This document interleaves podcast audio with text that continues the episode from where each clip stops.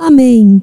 Vão abrindo aí em Colossenses 1, do 26 ao 28.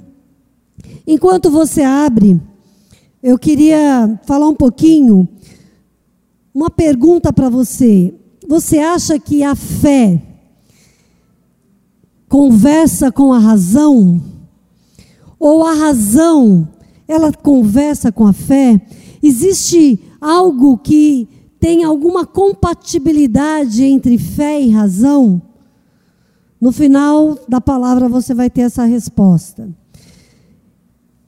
Nós temos, quem já foi estudante, sabe muito bem que o, existe a filosofia. A filosofia é a arte do pensamento.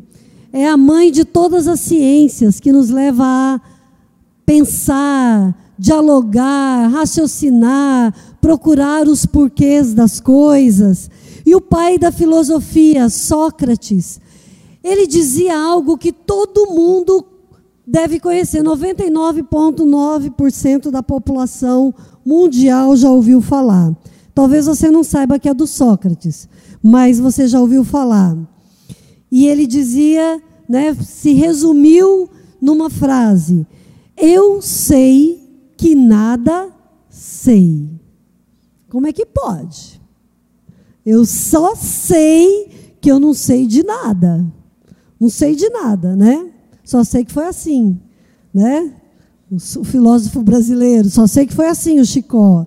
Né? Então Sócrates ele, ele questionava a existência e ele dizia que quanto mais ele conhecia, mais ele descobria que ele não sabia. E o pai da filosofia moderna, o francês René Descartes, ou Descartes, ele dizia: penso, logo existo. Ou seja, se eu penso, eu existo. Então ele questionava a existência humana. E aí, levando a filosofia para conversar com a fé, Jesus diz: aquele que não toma sua cruz e não me segue, não é digno de mim. Ou seja, mata o teu eu aí, mata a tua existência aí, para que você seja digno do Senhor Jesus. E aí vem Paulo, um discípulo que fez tanta diferença nessa terra e nem andou com o seu discipulador. Ele diz lá em Gálatas 2:20: Não sou eu quem vivo, mas Cristo vive em mim. E a vida que agora vivo na carne, vivo pela fé. Opa! Quer dizer que a fé não conversa com a razão? Peraí, vamos ver se isso é verdade ou não. Nós vivemos num ambiente hoje, 2020, tão hostil, tão duro, tão cheio de perdas, medo, distanciamento, afastamento que nós hoje, se fôssemos filosofar, nós diríamos: respiro, logo existo. Nunca foi tão importante a entrada e a saída de ar dos nossos pulmões. Vamos ler então aqui um pouco de Colossenses. Por enquanto vocês estão cheios de perguntas aí, e Deus, o Espírito Santo, vai começar a aplicar essa palavra na sua vida, no seu coração. Que diz assim, versículo 26. O mistério que esteve oculto durante o ano, aliás, perdão, durante as épocas e gerações, mas agora foi manifestado aos seus santos.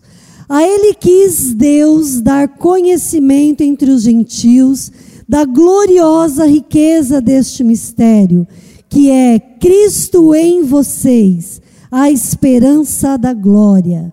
Nós o proclamamos, advertindo e ensinando a cada um com toda sabedoria, para que apresentemos todo homem perfeito em Cristo.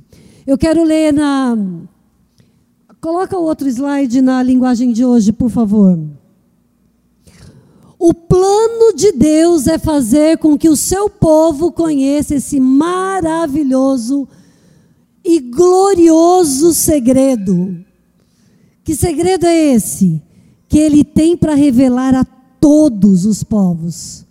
Hoje, quase 8 bilhões de pessoas no planeta. E o segredo é este: Cristo em vocês, o que lhes dá a firme esperança de que vocês tomarão parte da glória de Deus.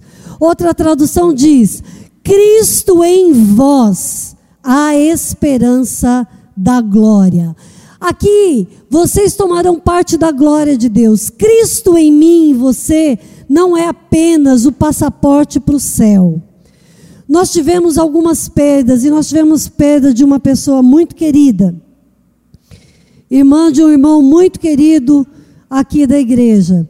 E desde a época do culto da madrugada, ele vinha e ele trouxe toda a família, conseguiu participar desse culto da madrugada, foi para a célula, e a irmã, a única irmã que ele tinha, nunca se firmou. E no início de novembro, ela estava mais ou menos sentada ali, onde está o Patrick. Eu estava mais ou menos aqui, e naquele dia, naquele culto, no apelo, ela entregou a vida para Jesus. Aliás, ela se reconciliou com o Senhor, porque ela tinha entregue, se não me engano, num dos cultos da madrugada. Essa irmã não deu duas semanas, ela se contaminou com o vírus Covid e ela veio falecer. Faz duas semanas que ela faleceu. E nós estávamos ali naquele velório, dando uma palavra de conforto, de consolo para a família. E esse irmão, o irmão dela, ele não, ele, ele estava tão em paz, porque ele disse assim: minha maior alegria é que ela teve tempo de se reconciliar com o Senhor, e eu tenho certeza que ela está nos braços do Pai. Aleluia. O culto, meus queridos, é único. Esse momento que você está aqui é único. Ninguém sabe o que vai acontecer daqui a pouco. A gente tem mil planos. Ainda faltam 11 dias para acabar o ano. Quando você vem aqui para cultuar, para celebrar, nós cantamos textos, palavras tão profundas que muitas vezes a gente está preocupado com o que está acontecendo lá fora, com o que você deixou lá na sua casa, que você não está se tocando da glória poderosa do Espírito Santo que pode se mover e tocar a sua vida na, nesse momento do culto. Então, o culto é uma celebração, é um momento de você agradecer pela vida e louvar aquele que vive e reina para sempre. Amém, queridos? Não fique tão silencioso, não me ajuda a pregar. Então, quando você concorda com algo que eu falar, dê um amém. Ou dê um glória a Deus. Vamos hoje ser um pouquinho mais pentecostal aqui. Aleluia! Vamos com o nosso aleluia, com o nosso amém, com o nosso glória a Deus. Eu estou falando assim, seja. Eu quero isso, Jesus. E assim você vai criando essa expectativa dentro de você e o Espírito Santo começa a mexer aí dentro e daqui a pouco você vai ver a glória de Deus.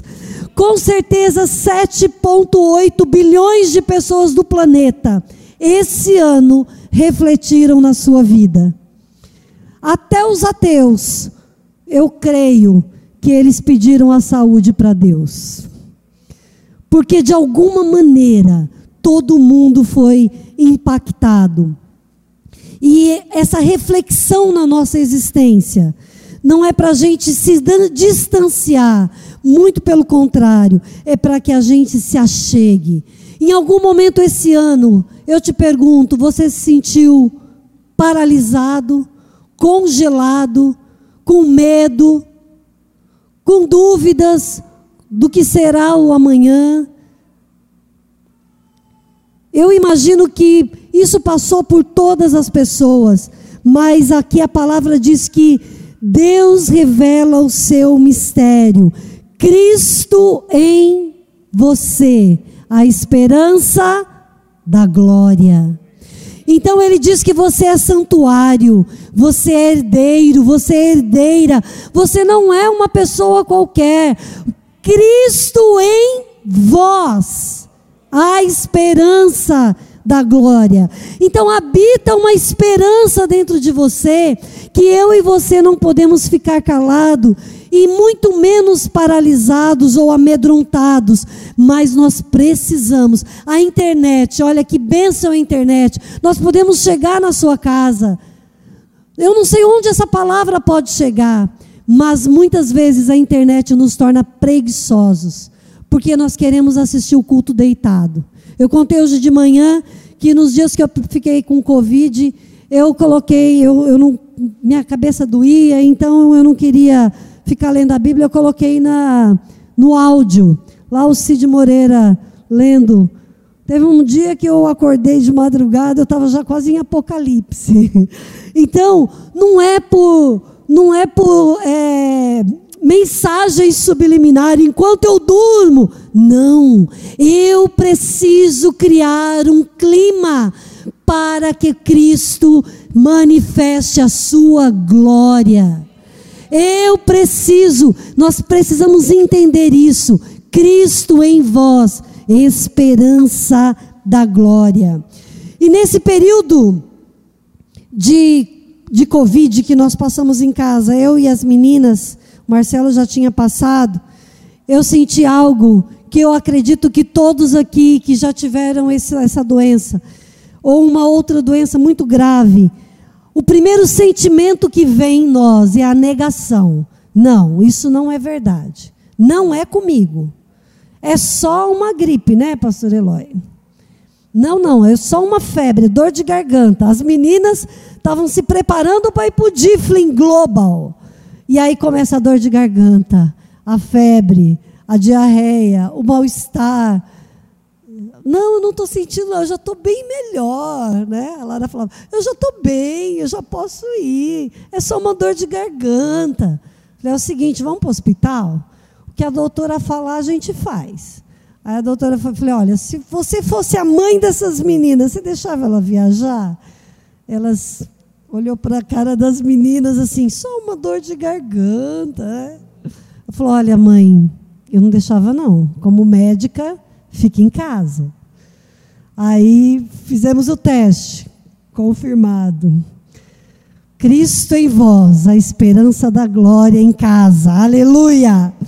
E aí, nesse nosso isolamento, eu senti como Paulo diz aqui em Filipenses 4,10: alegro-me, eu fico alegre. É um capítulo que ele só fala de alegria. Ele fala: Eu fico alegre porque finalmente eu consegui, vocês tiveram a oportunidade de renovar o seu interesse por mim. Então eu senti exatamente isso. Eu recebia ligação, eu recebia oração, eu recebi receitinha de remédio para fazer caseiro, eu recebi no dia que a gente estava no nosso isolamento, que foi confirmado que tinha que isolar. De manhã eu recebi uma ligação de uma discípula e falou: Você quer canja ou você quer um caldo verde? Estou indo levar o almoço de vocês. Aleluia. É isso é amor, isso é amor, né? A oração é amor. A outra no outro dia, olha, estou levando aí um peito de frango. Talvez ela esteja me ouvindo agora, porque acho que ela não está, ela está online. Estou levando um peito de frango e um feijãozinho novo aí para você. Senhor, glória a Deus. Eu já falei, eu só tive um dia de sintoma, dá para eu fazer? Ela, não, eu faço questão. Então, tudo isso aqui, gente, se traduz uma palavra amor. Se nesse período de 2020 você não recebeu nenhuma ligação, num momento de doença, nenhuma oração, reveja os seus conceitos e os seus relacionamentos. Reveja as suas atitudes e os seus relacionamentos, porque nós temos uma comunhão vertical, mas nós temos uma comunhão horizontal, onde um está conectado com o outro. Não conseguimos conectar com as duas mil pessoas da Igreja da Paz de Manaus, mas nós conseguimos conectar com pequenos grupos que são os nossos discipulados, as nossas células. Você é importante para alguém e você precisa manifestar Cristo em vós, a esperança da glória para alguém. Amém? E eu te pergunto: quem é você em Cristo? Quem é você? há poder. Uh, na sexta-feira, o pastor Cláudio falou muito sobre o, o inventor da dinamite, o Nobel. Eu não preciso falar sobre ele, porque ele já falou bastante. Se você vier no culto de glória, você vai experimentar a dinamite. E aqui você também pode experimentar o dunamis. Existem muitas palavras no grego, na Bíblia, para representar a palavra poder. Mas lá em Atos 1,8, Jesus deu uma promessa: recebereis poder. Esse poder, ele é traduzido como uma força explosiva. Ela é explosiva. Por isso a dinamite ganhou esse nome, dunamis. Vem de dinamite, dinamite vem do dunamis, que é o poder de Deus que desceu sobre aquele povo lá em Atos dos Apóstolos, naquela época, quando Jesus manda os discípulos irem, lá em Marcos 6, você pode ler depois, irem dois a dois, foram enviados para fazer milagres, curas, pregar o evangelho. Eles estavam acostumados a ver o milagre de Deus. Só que lá em Marcos 9 acontece um fato e eles não conseguem expulsar um demônio. E o pai leva lá para Jesus. Jesus expulsa, os discípulos estavam tão acostumados a viver milagres, a viver cura, a viver tantas obras maravilhosas do Senhor, mas eles não tinham o Cristo dentro deles, eles tinham o Cristo dando autoridade para eles, porque Jesus vivia com eles ainda. Mas o que acontece? Ele não expulsa. E aí os discípulos chegam com Jesus à parte e falam: Senhor, por que nós não conseguimos? A gente estava tão acostumado a fazer milagre, a orar pelos enfermos serem curados, repreender o demônio e ser liberto. O que acontece? E aí ele fala da intimidade. Então é essa intimidade que eu e você precisamos, não tem mais tempo, gente. Pastora Rebeca tem pregado da volta de Jesus. Cristo em você, a esperança da glória. Eu e você precisamos deixar que a glória de Deus seja manifestas. E aí, se você continua lendo Marcos 9, você vai ver ainda no finalzinho que os discípulos estão discutindo entre si quem era o maior, quem era o queridinho, quem ia sentar à direita, quem ia sentar à esquerda. E Jesus pergunta: o que, que vocês estavam discutindo? E aí a gente percebe as picuinhas, as coisinhas. Era por isso que eles não conseguiram, não tinham essa tal intimidade, que eles não tinham conseguido expulsar aquele demônio lá. E eu e você queremos ver milagre, mas nós vivemos nas picuinhas, nas coisinhas. Gente, vamos nos desapegar dessas coisas. Se morremos para Jesus, morremos. Se vivemos para Jesus, vivemos. Não precisamos mais ter medo da morte, porque se ela vier, se o vírus vier, o que vier, eu estou com Jesus. Gente, eu tenho eu recebi uma mensagem, um vídeo que eu pedi para a pessoa, pelo amor de Deus, não passe isso para frente. E era sobre câmaras de cremação que estavam sendo exportadas da China para o mundo inteiro, porque quem tomar a vacina vai morrer em massa. E esses que morrerem em massa não vão ser enterrados, vão ser cremados para não ficar nada de é, meios para pesquisar ou gente para com isso. Se tiver câmara de gás, se você morrer, se você não morrer, eu estava assistindo esses dias sobre o Holocausto de novo lá, Ana, Anne Frank. Não importa, você é de Jesus. Vamos parar de ter medo, de ficar paralisado, meus queridos. Cristo em você, a esperança da glória nós temos uma oportunidade de ouro, que é a missão arca. Para o início do ano nós estarmos, a arca é a presença, é onde eu vou. Cristo em vós, vai lá na casa. Vai ter todo um estudo, um monte de preparação. Isso é importantíssimo, porque nós não podemos ir sem preparo.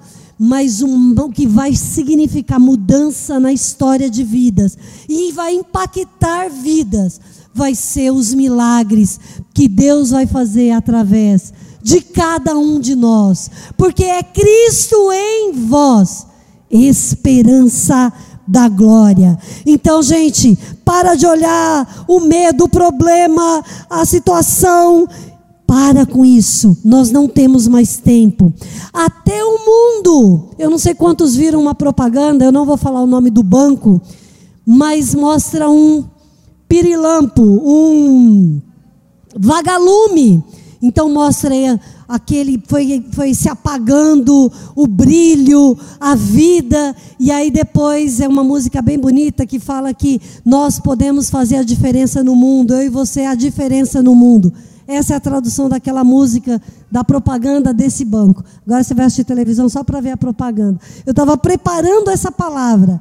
E eu estava com o computador ligado. De repente apareceu essa propaganda, que eu estava escolhendo uma música que a gente vai cantar daqui a pouco. E aí então, eu falei: Meu Deus, o mundo está clamando. Tem propaganda paga para que eu e você possamos brilhar de novo. A propaganda é essa: brilhe de novo em 2021. Eu digo para você: brilhe agora. Cristo em vós, a esperança da glória. O pessoal do louvor já vai tomando o lugar aí para a gente começar a orar. O que os outros veem em mim é Cristo em vós. As coisas mudam, as pessoas mudam, mas Deus não muda. E nos últimos dois cultos, Deus tem colocado no meu coração que nós precisamos pedir perdão pela nossa frieza espiritual. De alguma maneira nós somos nos distanciando do Senhor. A gente não ora como orava mais. A gente não chora como chorava mais. A gente não evangeliza e prega o evangelho como pregava antes. E Deus falou muito forte um dia aqui comigo, no final de uma das pregações. Nós precisamos pedir perdão, porque nós estamos esfriando. E a palavra tem, diz isso, nos alerta, que o amor de muitos esfriariam. E aquela palavra era para os discípulos, era para, para aqueles que criam. Mas ele estava alertando. E você está sendo alertado hoje. Não deixa o amor de Deus se esfriar na sua vida. Cristo em vós, aquece o teu coração. Nós temos dado muita ênfase no racional e na razão, ao invés do espiritual. A razão, ela precisa andar em equilíbrio com o espírito, sim, porque senão a gente vai pender para o fanatismo. E nós somos só apaixonados, nós não somos fanáticos. Fanáticos é aquele que faz sem medir nenhum tipo de consequência que vai ter lá na frente. Iguais aquelas, aquelas seitas que tomaram um, um cálice e morreu quase todo mundo lá. Coisas absurdas por causa do fanatismo, da fé, se fazem coisas absurdas. Mas nós precisamos sim da razão, o culto racional, mas não podemos deixar a razão sobrepor a fé. Nós precisamos dar vazão para a fé e andar juntos. E você, a partir disso, vai experimentar a manifestação da glória de Deus.